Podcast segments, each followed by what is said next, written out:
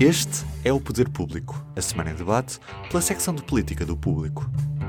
São José Almeida, Álvaro Vieira, Marta Moitinho Oliveira. Eu sou Helena Pereira e este é o Poder Público. Estamos a gravar quinta-feira, dia 1 de julho, numa altura em que o empresário madeirense João Berardo continua detido para ser ouvido pelo juiz Carlos Alexandre. Berardo, um dos grandes devedores da Caixa Geral de Depósitos, está indiciado pelos crimes de burla qualificada, fraude fiscal e branqueamento de capitais. E vamos falar também sobre o fim da presidência portuguesa do Conselho da União Europeia e uma eventual remodelação, bem como uma polémica sobre Eduardo Cabrita e se António Costa o aguentará no governo. São José, uh, começamos por João Berardo. Agora é o país a rir-se depois de ele ser rido na cara dos deputados e na cara dos portugueses no Parlamento, dizendo que não tinha dívidas?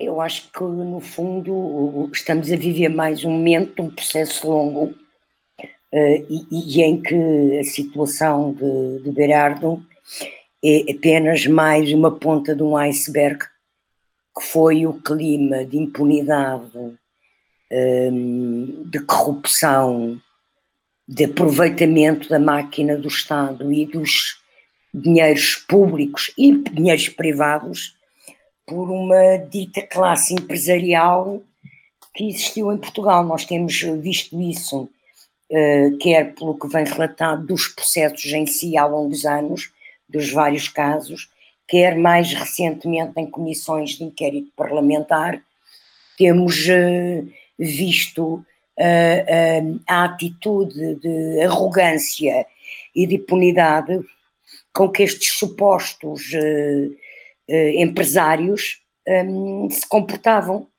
E, portanto, é pena que de facto estas coisas levem tanto tempo, as investigações, que a Justiça não tenha mais meios para a investigação ser mais célere, mas eu acho que é, é tranquilizante para a sociedade e para, para, para, para os cidadãos um, que estas coisas acabem por acontecer. Demoram tempo, uh, a justiça tarda, mas não falha.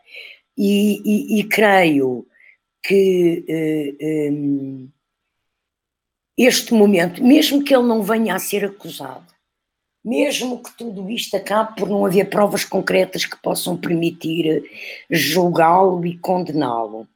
Mas eu penso que o caso de Berardo, como o caso outros casos, eh, Ricardo Saudado, eh, José Sócrates, eh, não só pelo lado da justiça e da acusação e da condenação que venha a ser feita, mesmo eventualmente se provar que tiveram comportamentos criminosos, mas há uma atitude de impunidade, de utilização de um estatuto de privilégio político e económico que é intolerável em, em, em democracia e que, felizmente, uh, penso que terminou. Eu penso que isto tem importância, até porque cada vez mais mostra aos ocupantes de cargos políticos e de cargos de poder de gestão económica e empresarial um, que não vale tudo. Que há regras, que há ética de Estado, que há ética pública, que há respeito pelas pessoas e, e, e portanto, eh, penso eh, que eh, Gil Berardo vai ser só mais uma pessoa que se vai engasgar e ter que engolir o seu próprio, as suas próprias gargalhadas e a sua uh, uh, uh, megalomania. Posso meter aqui a foice esse ar alheio? Claro que sim. Só para acrescentar uh, uma coisa é que normalmente está sempre tudo tão disponível para dizer o pior uh, possível do, do, do, Parlamento e da, da sucessão de comissões de inquérito, mas parece-me que uh, estes são processos que também prestigiam o Parlamento, se, pararmos um bocadinho para pensar. Se calhar sem comissões de inquérito, uh, não estaríamos a assistir a alguns dos processos judiciais, agora sim judiciais. É bom ver que a justiça tarda, mas não falha. E é, e é bom ver também que o poder político, nomeadamente a Assembleia da República, também pode ajudar alguma coisa a que isto aconteça. Eu não sei se sem a comissão de inquérito e se sem Brardo na comissão de inquérito da Caixa, uh, estaríamos a ter agora este desfecho. embora alguns dos factos que estão aqui em causa, como as garantias, as ações que serviram de, de garantia às, à compra das mesmas, uh, expedientes como a, a diluição de, de, de, de capital social uh, para uh, mitigar o peso de credores, enfim.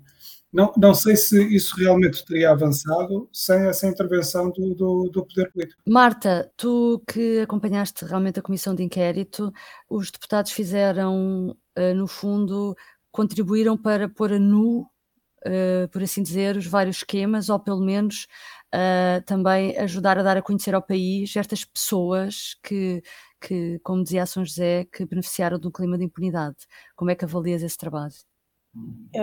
Eu acho que esta comissão de inquérito que agora está ainda a decorrer, que é a comissão de inquérito ao novo banco, não, não tem a ver com a da Caixa Geral de Depósitos, são coisas diferentes, mas tem muitas coisas parecidas e isto foi uh, evidente até para os grandes devedores que lá foram o, um dos principais grandes devedores da, do novo banco, que é o Bernardo Muniz da Maia, um, sentiu isso na pele, porque há uma altura em que ele um, é confrontado pela deputada Mariana Mortágua, do Bloco de Esquerda, com uh, uma comparação de um expediente que ele tinha ou que ele terá usado nos negócios dele, uma comparação ao que foi feito por, uh, por Jobrardo, e, e a primeira reação dele é que não há qualquer comparação possível.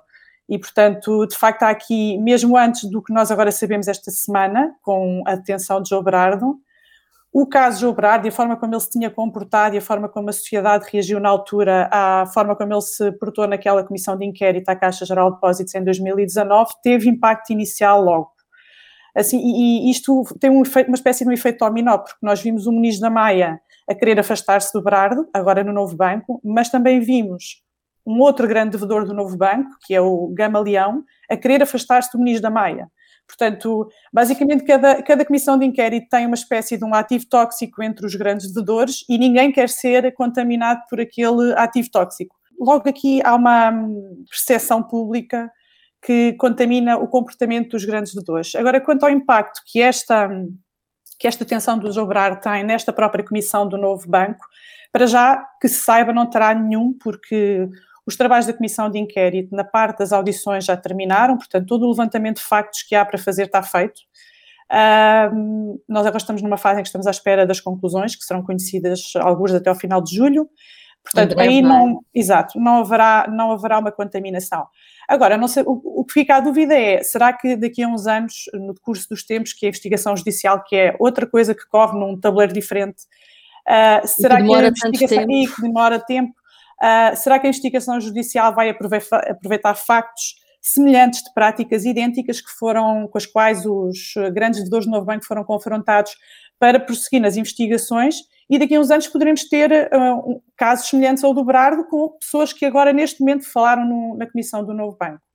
Uh, portanto, é essa a dúvida que fica para o futuro e que só conseguiremos esclarecer mais tarde. Eu Nós acho que sobre... Que sim, não é? Que, que, eu que acho que para alguma coisa eu, eu, acho que é muito importante e os deputados apressaram-se muito e bem a, a, destacar o papel do Parlamento e das comissões parlamentares eh, nesta investigação, como o Álvaro estava a dizer, e, e, isso é, é bom porque é muito fácil bater no Parlamento e bater na classe política, mas nem sempre, no momento em que é preciso, se valoriza o trabalho que eles, que eles fazem, isso é bastante importante. Uh, acho também que, relativamente à à falta de meios de que o Ministério Público se queixa para, e que serviu para justificar o porquê que a detenção de João Berardi só apareceu agora, acho que era importante haver eh, um detalhe sobre a informação de porque, em que é que houve exatamente falta de meios, porque isso de certa forma interpela o poder político sobre isso, não é? Eh, se eu for Ministro da Justiça ou se eu for um deputado no Parlamento, eu olho para aquilo e penso assim, ok, mas falta de meios, o que é que falta exatamente? É que se eu precisar de fazer alguma coisa, eu preciso ter um diagnóstico sobre o que falta e era importante que o Ministério Público uh, talhasse exatamente o que é que lhe faltou. É, sim, é a investigação esteve interrompida, eles dizem por duas vezes, não é? Sim, sim. Uh, uh, sim. Uh, mudando de tema, Álvaro, esta semana terminou a presidência do Conselho da União Europeia. Será que está na altura de António Costa fazer uma remodelação, como, como volta e meia se fala? Que Sim, e alguns com mais insistência. E alguns comentadores com mais insistência. E alguns comentadores, nomeadamente dominicais, eh, Exatamente. Com, com particular uh, entusiasmo. Uh, eu diria que sim, eu diria que sim. Normalmente, uh, ou tradicionalmente, as presidências do, do, do, Conselho da União Europeia costumam ser um motivo como um motivo para alguma cristalização no, nos elencos governativos e, e, de mobilização de recursos da administração. neste caso, parece-me que hum, esse efeito se perde um bocado uh, uh, pelo seguinte: a Covid, a pandemia, subverte calendários, ritmos, enfim, é de facto uma circunstância muito especial. E aquilo que nos tem acontecido é que temos estado sucessivamente convencidos de que estamos num determinado ciclo e que esse ciclo está, está a acabar era o ciclo antes da descoberta das vacinas, depois foi o, o ciclo uh, da vacinação, agora supostamente estaríamos no ciclo em que uh, a pandemia era um problema mais ou menos debelado e em que estaríamos completamente concentrados uh, no relançamento da economia e de facto Uh, aquilo, uh, aquilo que tem acontecido nos últimos meses é que acontece sempre alguma coisa que nos troca as voltas. Nomeadamente, agora, aquilo de que estamos a, a, falar, de facto, é de, de uma quarta vaga. Por isso, se António Costa estiver à espera de um momento perfeitinho dentro dos cânones tradicionais para, para abrir um novo ciclo com uma, com uma remodelação, não parece que, que ele vá. Uh, Isso nunca existirá, não é? Esse momento parece perfeito. Que, sim, parece-me que não vai existir esse timing natural uh, nos próximos meses. Uh, por isso fica com, a, com as duas opções tradicionais. Ou remodelar sob pressão, algum ministro que esteja particularmente uh, fragilizado ou a fazer um mau papel, uh, ou então a criar o seu próprio timing, ganhando iniciativa política e assumindo-se assim, mas que também até agora não tem sido muito o estilo de António Costa. Uhum.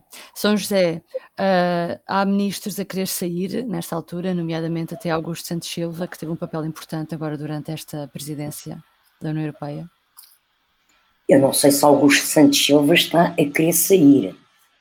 O que estava programado quando o governo foi desenhado, e nós escrevemos isso até antes das eleições, era que o, o governo estava desenhado para a presidência portuguesa uh, e seria desenhado nessa circunstância, e que Augusto Santos Silva a sair só depois da presidência portuguesa.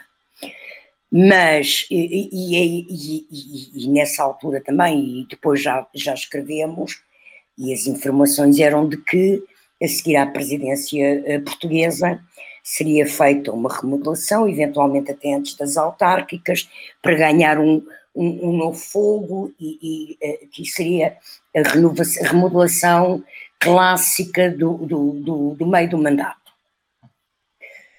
Mas também as informações que posteriormente escrevemos, já no início deste ano, é que devido à pandemia, o primeiro-ministro tinha mudado esse projeto uh, e que uh, uh, não estava disponível para fazer remodelações este ano, antes das autárquicas e antes do Orçamento de Estado, e que só passada a pandemia é que mexeria a sério no governo. Portanto, isso aponta para que essa remodelação, para lançar o fim do mandato e até projetar um tipo de governo eh, para um, um, novo mandato, eh, só acontecerá para o ano. Agora, estas coisas nós não podemos adivinhar, eh, porque de repente pode haver uma crise de tal forma que pressione, como dizia, como dizia o Álvaro, que torne inevitável mexer no governo.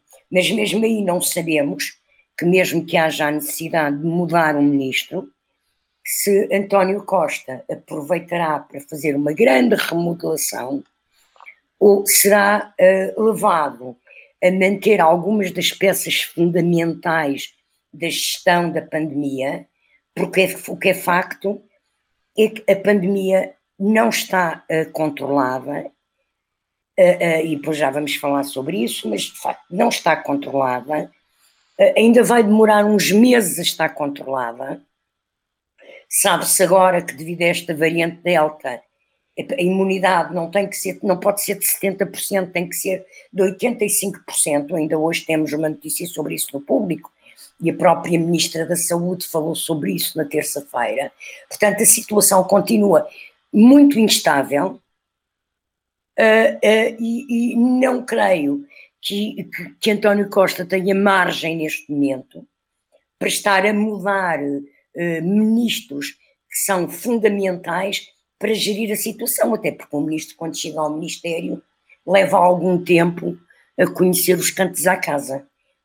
Não, não, não é uma coisa que, com, que começa a ser operacional e eficaz logo no primeiro dia, uh, ou no segundo, ou na primeira semana. Portanto, acho que há aqui várias variantes que poderão levar António Costa a manter o seu projeto de não remodelar, não remodelar já. Uhum. O PS também decidiu, por causa da, da pandemia, adiar o Congresso, que era para ser daqui a duas semanas, e então vai ser no último fim de semana uh, de agosto. Podia ser também um momento de relançamento, de, de novo. De, de, de, nova força para o governo, mas isto faz sentido, Marta. É um adiamento, no fundo, é por um mês, numa altura em que uh, espera-se que? No final de agosto já esteja tudo muito melhor em termos de pandemia. Isto faz sentido, este adiamento, valia a pena? Um, não sei, é um bocado difícil, porque também não temos as variáveis todas do nosso lado para perceber exatamente o que é que, o que, é que justifica na, que é que justifica, se há mais variáveis para além da questão da pandemia a justificar este adiamento. Um, de qualquer forma, eu acho que o Congresso, estando previsto agora para dia 10 e 11 de julho, iria calhar numa altura em que nós vamos ter muita. A pandemia vai estar, eh, como já está agora, mas vai agravar-se até lá, e o Governo já estava à espera disso, que o agravamento da pandemia será já muito mais acentuado. Portanto, eu acho que estar a, estar a acontecer um Congresso, numa altura, num partido que é o Partido Governo, numa altura em que uh, a pandemia vai dominar completamente outra vez uh, a agenda mediática, uh, se calhar não, não teria muito interesse nem para, nem para o partido, a não ser que o partido não quisesse passar nada em especial cá para fora, mas sendo o partido governo não me parece que tivesse grandes ganhos. Em agosto, não é que as coisas possam vir a estar muito melhores, porque também não é assim uma diferença tão grande tempo, mas pode haver já alguns assuntos que sejam um bocadinho mais claros, nomeadamente uh, em que fase da pandemia é que estamos nessa altura, que, que medidas é que foram tomadas para se, para se tentar controlar esta quarta fase. Uh, as pessoas também em agosto já estão com a cabeça um bocadinho diferente, que é aquela, aquele regresso para o início do novo ano pós-férias. Pode ser que haja aí um momento de disponibilidade maior para, para uma coisa, para um, encontro desse género. Uh, já terão decorrido algumas conversas sobre orçamento do Estado, porque as primeiras negociações estão previstas agora para julho, e, portanto, na relação com os parceiros pode haver uh, com os parceiros com quem o governo costuma uh, habitualmente uh, negociar o orçamento, pode haver uma, uma clarificação de posições que ajuda que naquela altura a mensagem possa ser mais clara. E, e, também essa questão que estávamos a falar da remodelação, porque existe a ideia de que pode haver remodelação, não se sabe exatamente o calendário, tudo é muito imprevisível. Imaginemos que a remodelação acaba por acontecer antes por algum motivo que nós não estamos a controlar, porque entretanto também se somaram uma, um, conjunto de casos difíceis de gerir para o governo e pode haver ali uma percepção dentro do governo de que é mais útil remodelar agora, por exemplo. Um, e, portanto, eu acho que o quadro será talvez mais claro naquela altura e, e pode ser que isso acabe por ser benéfico para, para todos. De, Deixa-me só pormenorizar aí duas questões. Tanto a, a razão do adiamento tem a ver com uma particularidade, não é só a, a, a subida da pandemia, é que previsivelmente a entrada e saída da área metropolitana de Lisboa vai manter-se em vigor. O modelo de organização do Congresso em, em 13 ah, pavilhões e no pavilhão assim a Lisboa, okay. o, o, o, reuniria também a Federação do Oeste. Uhum. Ou seja, teriam que delegados do Congresso andar a entrar e sair de Lisboa e isto seria uma imagem de impunidade e de privilégio que eles não quiseram uh, também utilizar. E outra questão, não está, mesmo que o Conselho, que, que a Comissão Nacional venha a aprovar o Congresso para, para, para 28 e 29 de agosto, na moção e na proposta do, da permanente que vai ser aprovada no sábado, inclui a possibilidade do presidente do PS ouvir a Comissão Permanente e o Secretário-Geral, decidir durante agosto, adiar de novo o Congresso sem ter que ouvir a Comissão Nacional. Se a situação. Se a situação não permitir. O único compromisso é que o Congresso tem que se realizar até ao fim de 2021. Era okay. só para precisar estes dois aspectos. Entretanto, temos o Primeiro-Ministro em isolamento profilático. António Costa uh, teve contacto com uma pessoa do seu gabinete que está infectada e, surpreendentemente, Marcelo veio exigir explicações públicas à DGS, dizendo que as pessoas não estão a perceber as regras dos isolamentos para quem está vacinado. Uh, Marcelo tem razão, Álvaro. Uh, havia aqui alguma contradição, alguma necessidade de explicação? O que é que se deveu a esta intervenção inopinada de Marcelo? Pois é, é, é mesmo isso. Parece-me que foi mesmo uma intervenção inopinada, até porque foi seguramente uh, mal entendida. Uh, eu vejo metade das pessoas a achar que o Presidente da República interveio dizendo que aquela era uma boa ocasião para fazer pedagogia uh, e explicar que uma pessoa totalmente vacinada continua a poder representar perigo para a comunidade, no sentido em que pode, pode ser contaminada e retransmitir o, o vírus, uh, e outra como uma manifestação de, uh, pura e simples de desacordo uh, pela decisão. De, de, de, aconselhar confinamento a um primeiro-ministro que já tem o certificado e que já tem as duas vacinas. francamente, estamos tão habituados a tentar identificar intenções em algumas de, de, das intervenções do Presidente da República que, que não sei se uh, isso não esteja aqui a, a, a, a contaminar a, questão. Uh, Parece-me, apesar de tudo, que do ponto de vista uh, sanitário, ela já foi, a situação do Primeiro-Ministro já foi relativamente explicada. Não é? a questão em relação à dualidade de critérios considerar-se que os dois contactos não representaram o mesmo, o mesmo nível de, de, de, perigo, que corresponderiam a situações diferentes, daí já não se poder falar uh, rigorosamente de dualidade de critérios. Uh, e, por outro lado, aquela segunda parte da, da, da intervenção de, de, Marcelo Rebelo de Sousa, de que uh, importa às pessoas terem consciência de como é que isto funciona para que não façamos um desconfinamento selvagem, desorganizado. Uh, enfim, uh, confesso que não tenho muita certeza daquilo que foi a intenção uh, do, do, Presidente da República com esta intervenção. De qualquer forma, acho que parece-me óbvio que cumpriu um papel, que foi real, obrigar de facto as pessoas a reparar nisto e a pensar e a lembrarem-se que os cuidados uh, com, a, com a pandemia não acabam com a vacinação. E foi também uma crítica, uh, acho eu, à própria DGS. Aliás, esta semana a DGS tem estado um bocadinho com as orelhas a arder. A entrevista ao público, o secretário de Estado que é o coordenador da resposta à Covid no Algarve, Jorge Botelho, também criticou duramente a DGS por ter, uh, por ter partido as autoridades de saúde a decisão de fechar as escolas no Algarve sem que tenham avisado uh, o governo, autarcas. Uh, isto é de uma enorme gravidade e como é que, Marta, como é que isto é possível? Quer dizer, há fadiga por parte da população para cumprir regras, há fadiga também por parte das autoridades de saúde no seu desempenho do seu trabalho como deve ser. Sim, é um bocado difícil perceber como é que, como é que isso é possível, porque de facto uh, as famílias foram apanhadas de surpresa e a capacidade que as famílias têm de, de um domingo para uma segunda de manhã uh, mudar toda a sua logística para ficar com as crianças em casa uh, é bastante complexa e há pessoas que têm profissões que não, não podem fazer teletrabalho, portanto não têm não têm hipótese de, ou seja, para ficar em casa com as crianças vão ter que deixar de trabalhar.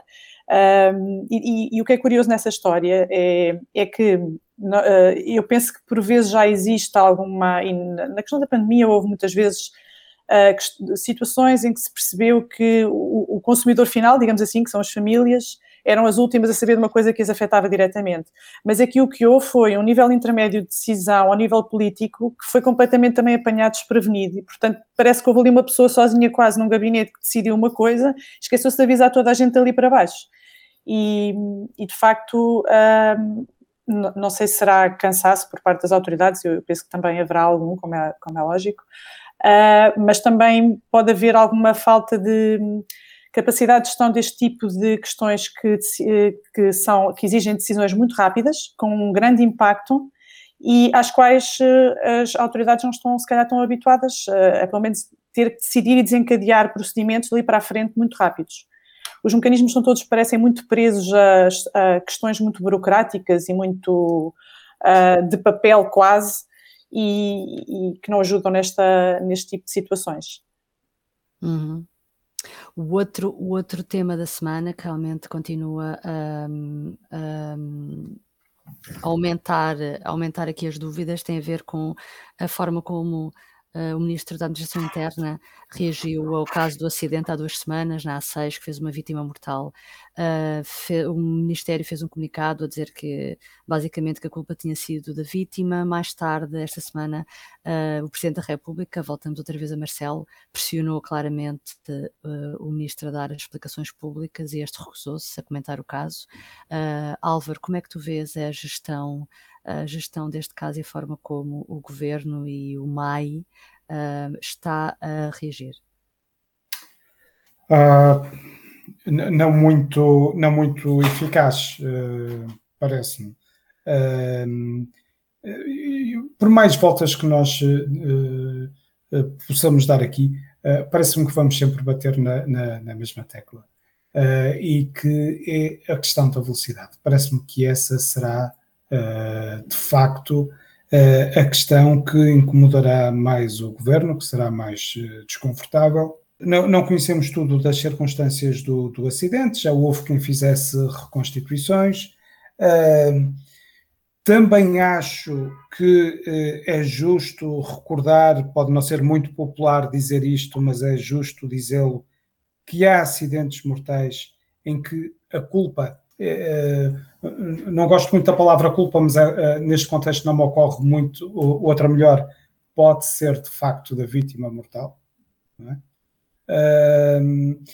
E também admito que o processo, enfim, que haja inquéritos a, a decorrer, que haja alguma reserva uh, a manter, mas uh, uh, todos nós temos perfeita noção de que os carros dos governantes, os carros, diria até, de políticos na oposição em campanha, os carros, convém dizer, com frontalidade também dos jornalistas, andam muitas vezes em excesso de velocidade. Então deixa-me fazer outra pergunta, mas isto é um caso político ou não?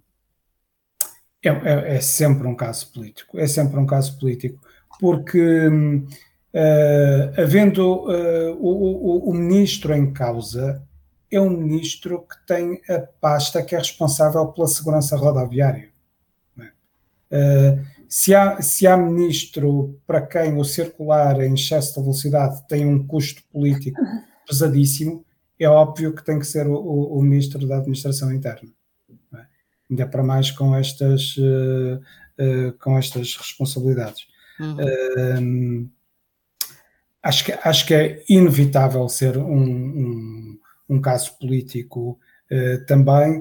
Uh, acho que o governo terá a ganhar uh, em ter a atitude mais transparente possível, o que não parece estar a ser o caso. São José, eh, esta semana realmente Marcelo, ao lado do ministro, convidou a dar explicações pela primeira vez aos jornalistas e ele recusa. Não foi um momento um pouco confrangedor? Uh, foi, mas, mas, mas uh, é mais um momento uh, para as televisões.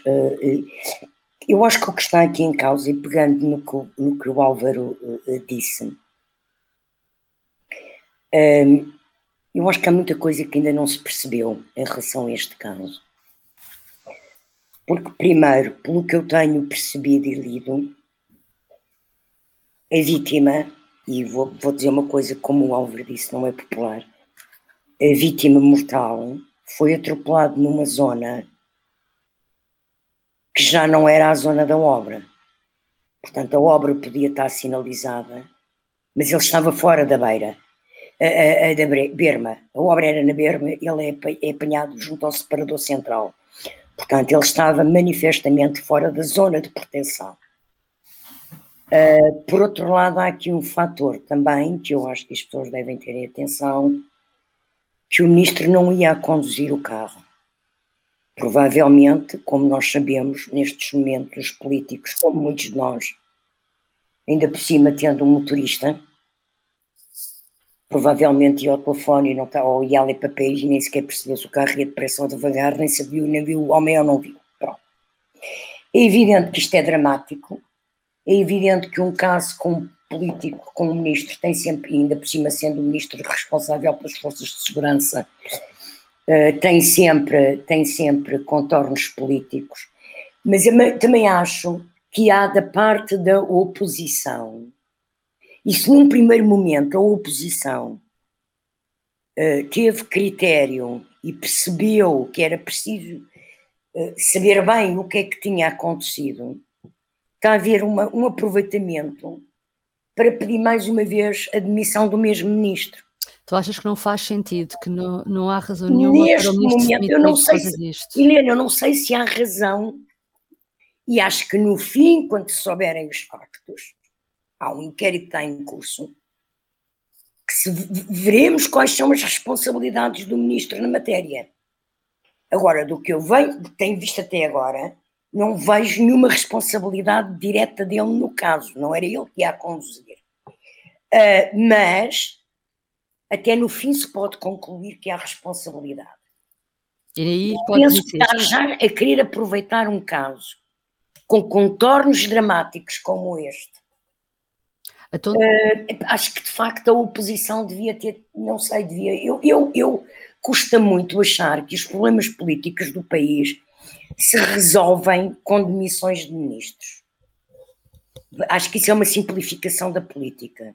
Como também me custa sempre, acho que a responsabilidade política do Ministério é uma coisa, epá, o ministro ser culpado porque vai num carro em que o condutor atropela uma pessoa já aí eu, eu tenho, tenho, tenho algumas dúvidas, mas como digo, eu acho que o inquérito deve prosseguir, porque eu tenho ouvido muita coisa contraditória.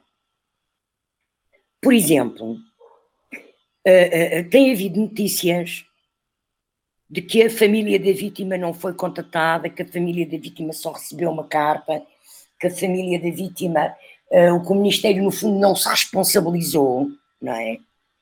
Eu ontem ouvi nas televisões o advogado da família de vítima a dizer que já tinha sido contatado pelo seguro do carro, não é? Para abrir o processo das devidas indenizações. O seguro do carro não tem nada a ver com o governo. Não, desculpa, está bem, mas estou-te a explicar. Portanto, eu tenho ouvido coisas de que o governo não agiu. Pelos vistos, agiu, porque pelo menos esta indenização da vítima uh, da família da vítima já está a agir. Portanto, eu, é assim, eu penso que é muito prematuro e que o caso está muito nebuloso ainda. Sim, deixa-me só fazer-te uma pergunta então, que é do ponto Sim. de vista da reação do governo ou do ministro a este caso, uh, qual é a apreciação que tu fazes? Porque uh, só quebrou o silêncio uma vez e foi para dizer a obra não estava devidamente sinalizada Sim. e a pessoa foi incauta. Isso é outra questão. Isso é, é outra, outra questão, exatamente. Isso é outra questão. Desse ponto de vista, e, e deixando claro que uma coisa é nós percebermos bem o que é que foi o processo, um processo de acidente de atropelamento mortal, tem contornos demasiado complexos emocionais, um, que era bom haver eh, bom senso. Outra coisa é o déficit de comunicação e de esclarecimento e até há uma informação aparentemente errada, porque a obra estava sinalizada, mas também é verdade que o, a vítima mortal não estava dentro do perímetro da obra, porque tem havido, mais uma vez, um déficit de explicação e de falta de, de clarificação transparente da situação. uh, uma, uma, uma, falta de abertura em relação à informação que é prestada. Porque mesmo quando se faz, e nós ontem o público fizemos, isso está no Jornal 2, está nas notícias, está no site, perguntas ao Ministério da Administração Interna e foram, ficaram sem resposta, não é? Sim, e, portanto, que é uma isso, sim. É recorrente no MAI sobre vários assuntos, não é? Portanto, há uma falta de explicações, isso há, e de informação e de transmissão de dados concretos, não é? A, a velocidade aqui ao carro. O, o, o ou não ia com batedores e com segurança? Porque, pelo que eu sei, o Ministério da Administração Interna, o Ministro da Administração Interna, está na lei, anda sempre acompanhado de segurança, mesmo quando nem sequer é batedores é um carro de segurança. Outro carro. Outro carro atrás, sempre. Isto é a prática do, do, Ministério da Administração Interna com os ministros da Administração Interna, sempre. Portanto, nós, há, há aqui muitas coisas que eu acho que não estão clarificadas para se poder avaliar sobre quem é a responsabilidade ou não do acidente, e repetindo o Álvaro, a responsabilidade até pode ter sido da vítima. Não sabemos. Agora, que há de facto um déficit de comunicação eh, e de, de clarificação e de transmissão de informação e de transparência em relação a este processo, há. E, na minha opinião, todos estes fatores deviam ter sido clarificados logo de forma clara. Sim. Porque é que não havia segurança, ou se havia ou não havia segurança, porque se, se, se não havia é uma falha da lei, se havia a segurança, essa segurança testemunhou, uh, uh, a que velocidade ia o carro, uh, em que condições é que, é que aquilo aconteceu de facto, o motorista não viu. Portanto, eu acho há que há, aqui, há muitas dúvidas é muito ainda. cedo para tirarmos conclusões e que era bom haver mais informação. Bom, Vamos eh, acompanhar durante a semana também este caso e voltaremos uh, na, a partir da próxima quinta-feira. Obrigada por nos ter acompanhado e até breve. Até breve. Até breve. O público fica no ouvido.